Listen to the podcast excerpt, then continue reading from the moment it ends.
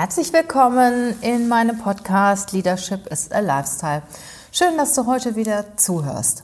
Heute gibt es auch ein ganz, ich finde, wichtiges und wertvolles Thema. Und zwar geht es darum, wie du als Führungskraft gelassener wirst.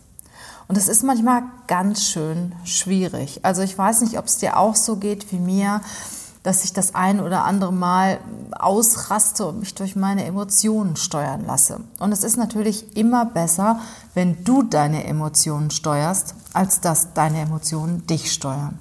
Und wie du das machen kannst, das erzähle ich dir in diesem Podcast. Ich gebe dir acht wertvolle Tipps, die ich auch selber regelmäßig anwende, weil ich bin auch so ein Emotionskind, um halt auch gelassener zu sein und souverän führen zu können.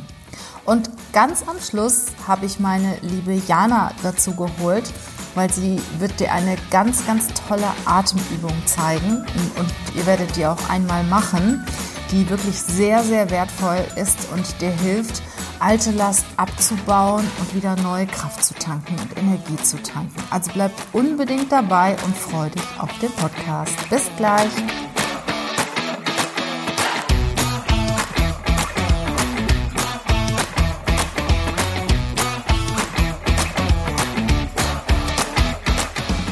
Herzlich willkommen zum Podcast Leadership is a Lifestyle. Der Podcast für Führungskräfte, die neben ihrer Karriere ein erfülltes und gesundes Leben führen möchten. Mein Name ist Regina Volz. Ich zeige dir, wie du das Beste aus dir, deinem Leben und deinem Business machen kannst. Und jetzt geht's los. Viel Spaß mit der heutigen Folge.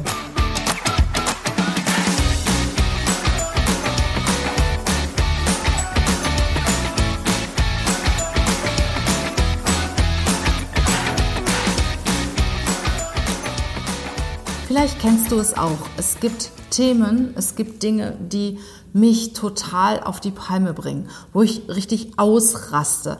Und im Endeffekt denke ich, das macht ja gar keinen Sinn. Dadurch wird es ja nicht besser. Zum Beispiel, wenn Mitarbeiter Fehler machen, wenn irgendwie Kunden sich nicht so verhalten, wie ich mir das wünsche, wenn irgendwie Dinge schief laufen. Also es passiert ja täglich irgendwas, was du nicht immer richtig gut findest und wobei du auch ausrasten könntest. Aber das muss ja nicht sein, weil in dem Moment, wo du ausrastet und ausrastest und durch deine Emotionen beherrscht wirst, wirst du ja nicht besser.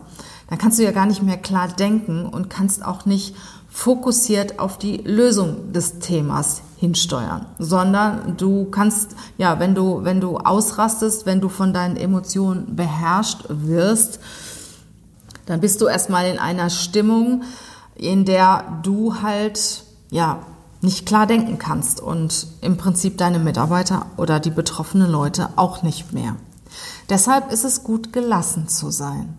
Was ist denn das Positive an der Gelassenheit? Also es ist nun mal ganz klar, gelassener, gelassene Menschen sind einfach gesünder und werden seltener krank. Ich habe zum Beispiel gelesen, dass es das Alzheimer gefördert wird, wenn man sich zu oft aufregt. Ja, und das will ich natürlich nicht. Oder dass zum Beispiel auch Menschen, die nicht gelassen sind, eher Krebs und Herzinfarkt und sowas bekommen. Und das ist alles andere als schön. Also arbeiten wir daran, gelassener werden, zu werden. Und da ich da selbst, sagen wir mal, auch jemand bin, der gerne schon mal emotional ein bisschen stärker reagiert, habe ich mich mit dem Thema Gelassenheit auch intensiver beschäftigt. Und in diesem Podcast teile ich acht Tipps mit dir, die du ja annehmen kannst, um gelassener zu werden, um einfach souveräner führen zu können und im Endeffekt dadurch auch erfolgreicher zu sein. Und zum Schluss gibt es noch einen Bonus, also bleib unbedingt dran. Wichtig ist es erstmal, dass wir unsere Emotionen steuern und nicht durch unsere Emotionen gesteuert werden. Das ist ganz, ganz wichtig, damit wir klar denken können, damit wir einen kühlen Kopf bewahren, damit wir uns auf die Lösung des Problems fokussieren können und jede Herausforderung annehmen können. Der erste Tipp, fangen wir mal an, nimm das doch alles nicht so ernst weil oft ist es auch nicht so dramatisch, wie es scheint. Und wir regen uns über Kleinigkeiten auf, ja, die eigentlich nicht sein müssen. Also ich zum Beispiel habe mich gerade bevor ich diesen Podcast aufgenommen habe, fast aufgeregt. Und zwar ganz einfach, wir haben Kissen gesucht und äh, der zuständige Mitarbeiter hat mir erzählt, ja, er hat überall nachgeguckt und da und da und da nachgeguckt. Also die Kissen sind weg. Definitiv weg. So, und dann habe ich gesagt, ja, guck doch da und da mal nach. Und wo waren die Kissen? Natürlich da, wo ich sie vermutet hatte und da, wo der Mitarbeiter gesagt hat, er hätte vorher schon nachgeschaut. Also das hat mich natürlich schon richtig auf die Palme gebracht. Aber ich habe zwei, drei Worte dazu gesagt und dann ist das Thema durch. Weil, wen interessiert es im Endeffekt? Ich habe meine Kissen gefunden und es ist kein großes Drama. Und auch wenn die Kissen weg gewesen wären, äh, existiert meine Firma immer noch weiter.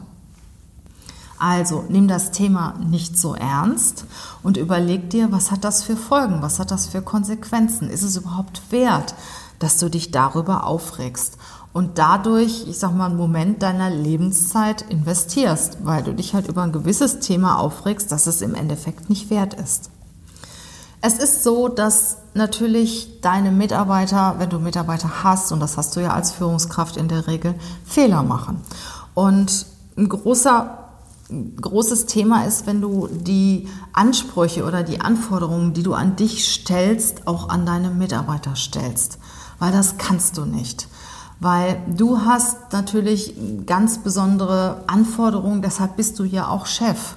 Du hast ein extremes Qualitätsbewusstsein, du trägst die Verantwortung für deinen Bereich und du kannst von deinen Mitarbeitern nicht erwarten, dass sie genauso arbeiten wie du und dass sie das gleiche Qualitätsbewusstsein haben wie du. Das heißt, schraub schon mal die Erwartungshaltung an deine Mitarbeiter runter.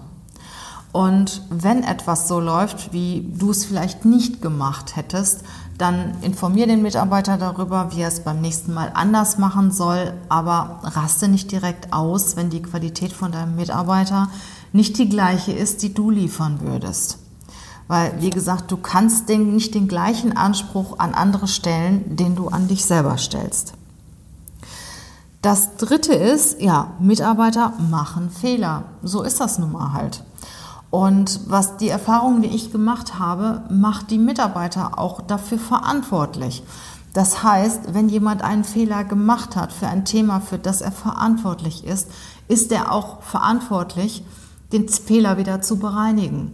Das heißt, wenn zum Beispiel äh, er den Kunden verärgert hat, dann hat er auch dafür Sorge zu tragen, den Kunden auch wieder anzurufen und mit ihm ein gutes Gespräch zu führen, sodass der Kunde, sagen wir, wieder beruhigt ist. Oder wenn er andere Fehler macht, wenn dein Mitarbeiter irgendetwas vergisst oder ich sag mal äh, ein Problem verursacht, ja, dann ist er dafür verantwortlich, das wieder zu bereinigen. Und nimm, nimm ihm das nicht ab. Das habe ich auch früher gemacht. Das heißt, wenn ein Mitarbeiter zum Beispiel einen Kunde verärgert hat, dann habe ich den Kunden nachher angerufen. Nein, lass den Mitarbeiter anrufen, lass den sich entschuldigen und das Thema wieder bereinigen. Weil nur so lernt der Mitarbeiter auch dadurch. Du kannst natürlich vorher mit ihm durchsprechen, was er sagen soll und ihn, ihn dabei unterstützen. Aber im Endeffekt wenn er die Verantwortung für das trägt, was er tut, geht er auch nachher anders mit dem Thema um. Und wenn du immer alle Fehler, Fehler bereinigst und es deinen Mitarbeitern einfacher machst, ja, dann ist es ja auch kein großes Problem, den Fehler wiederzumachen. Wenn sie es aber selber machen müssen, wenn sie ähm, die Verantwortung für das tragen, was sie machen und wenn sie Fehler machen, das auch selber wieder hinbiegen müssen, dann werden Sie den Fehler ein zweites Mal sicher nicht mehr so schnell machen. Mein vierter Tipp ist, wenn du so eine Situation hast, wo du dich so richtig aufregst, unterbreche die Situation, verlasse die Bühne. Sag das kurz, kündige das kurz an, sag, okay, ich glaube, das macht jetzt gar keinen Sinn, wenn wir jetzt hier weiterreden, weil äh, die Situation ist so angespannt, ich habe mich jetzt so geärgert, lass uns da morgen weiter drüber reden, weil es ist immer gut, wenn du die Situation verlässt. Weil in dem Moment, wenn du dich aufregst, wenn du emotional geladen bist, kannst du mehr anrichten, ja, als du nachher wieder gut machen kannst. Und du kannst deine Mitarbeiter auch sehr verärgern. Und ich habe die Erfahrung gemacht, ähm, dass heutzutage die Mitarbeiter auch schnell kündigen und dann schnell woanders hingehen. Und das macht ja gar keinen Sinn, weil neue Mitarbeiter sind auch nicht anders. Das heißt also, geh aus der Situation raus, bleib ruhig, bleib souverän und gelassen. Überleg dir, wie du damit umgehst und nimm das Thema am nächsten Tag oder in ein, zwei Stunden, wenn du dich wieder abgeregt hast, wieder auf. Das fünfte Thema ist, plane Auszeiten für dich, damit du entspannter bist. Das heißt, entspann dich, geh spazieren, treibe Sport oder mach das, was dich runterholt, das, was nichts mit deiner Arbeit zu tun hat. Nimm dir einfach Auszeiten, indem du auf andere Gedanken kommst und dich auch entspannt. Dann kannst du auch mit Situationen, die anstrengend für dich sind, auch entspannter umgehen. Damit geht auch mein sechster Tipp einher, achte auf deine Gesundheit auf deine Gesundheit, auf deine Ernährung, beweg dich, sorg, sorg dafür, dass dein Körper gesund ist, weil in einem gesunden Körper wohnt ein gesunder Geist.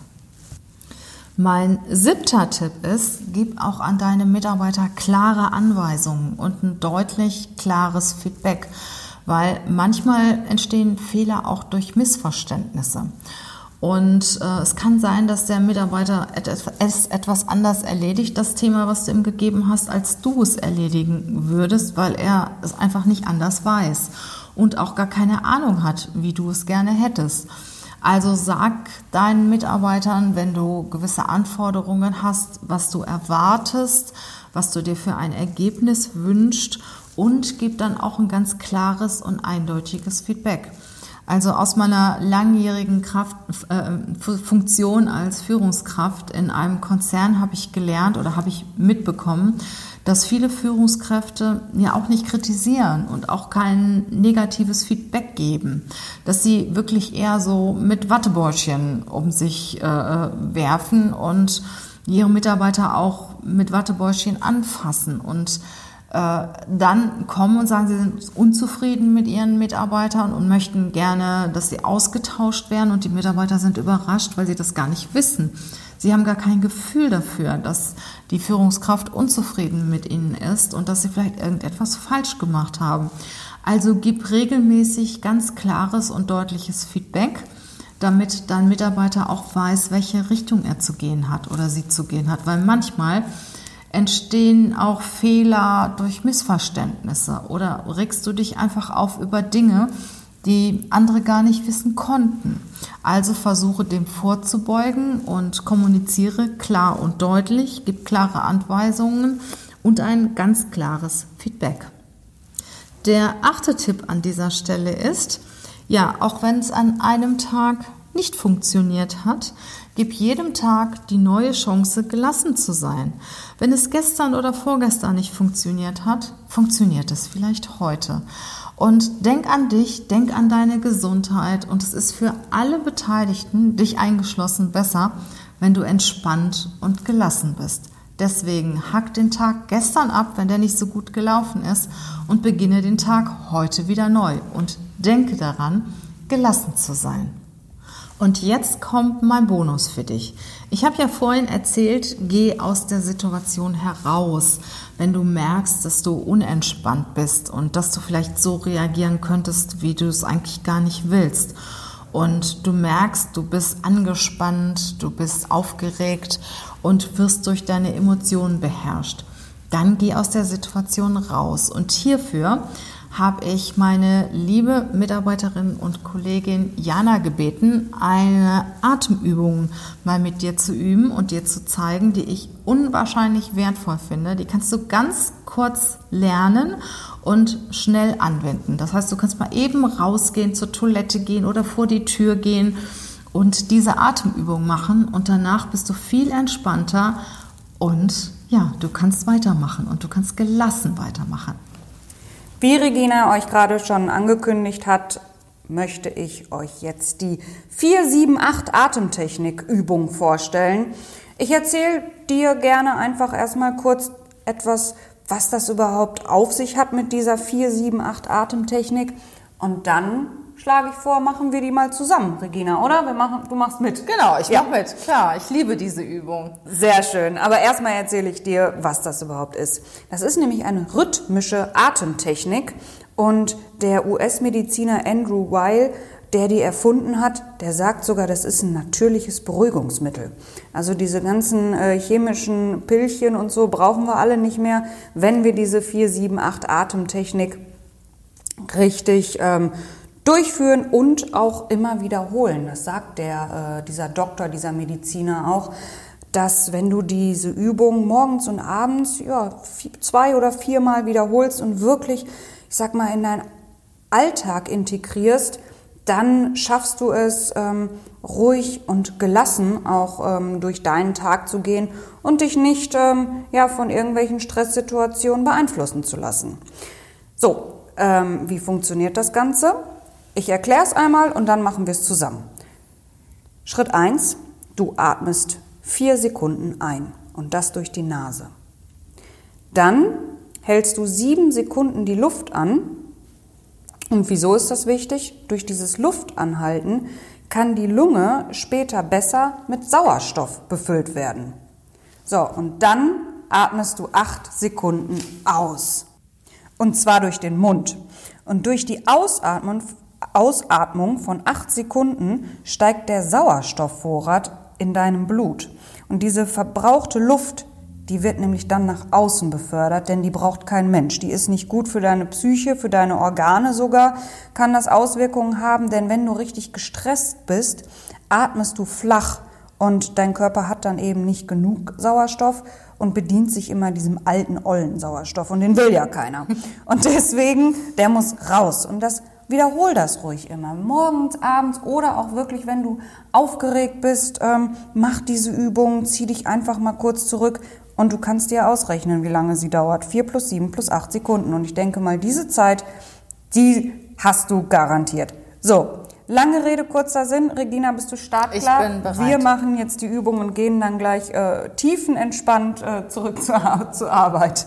Also, wir stellen uns aufrecht hin, das ist auch ganz wichtig. Oder wenn du gerade liegst, aber vermeide es irgendwie krumm äh, zu sitzen, dann kannst du natürlich nicht so frei atmen. Also, wir stehen jetzt aufrecht, äh, schauen nach vorne und atmen vier Sekunden durch die Nase ein. Wir zählen natürlich innerlich bis vier mit. So, und jetzt halten wir sieben Sekunden die Luft an.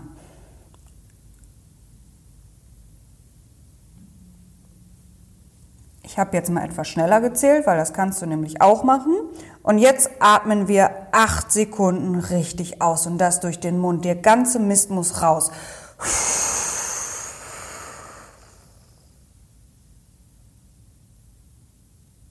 Bis wirklich nichts mehr in deiner Lunge ist und bis du denkst, du kannst nicht mehr. Am Anfang ist es tatsächlich vielleicht ein bisschen schwierig, diese vier Sekunden einatmen, sieben Sekunden Luft anhalten und acht Sekunden ausatmen. Du darfst dann auch, wie ich das gerade gemacht habe, etwas schneller zählen. Wichtig ist nur, dass du diesen Rhythmus beibehältst von vier, sieben, acht. Denn der Mediziner sagt eben, dass genau dieser Rhythmus entscheidend ist, dass du ja, ruhig und gelassen sein kannst. So, und ich wünsche dir viel Spaß mit dieser äh, Übung. Vier Sekunden einatmen, sieben Sekunden Luft anhalten und acht Sekunden ausatmen. Und ähm, ja, ich wünsche dir alles Gute. Ja, und genau diese Übung kannst du dann machen, wenn du dich mal gerade wieder tierisch aufgeregt hast, wie ich gerade mit meinen Kissen. Ich habe das nämlich erzählt, ja. Ne? und dann wieder ganz entspannt sein. Liebe Jana, herzlichen Dank für diese tolle Übung, gerne. die wir ja auch hier bei uns immer sehr, sehr gerne praktizieren. Und ja, wenn dir dieser Podcast gefallen hat und du hast den Eindruck, da ist vielleicht der eine oder andere in deinem Bekanntenkreis oder Kollegenkreis, den das auch interessieren könnte, würde ich mich natürlich sehr freuen, wenn du unseren Podcast weiterempfehlst, wenn du unseren Podcast teilst. Und dann habe ich natürlich noch eine ganz, ganz große Bitte. Jana, magst du das mal erzählen? Ja, klar.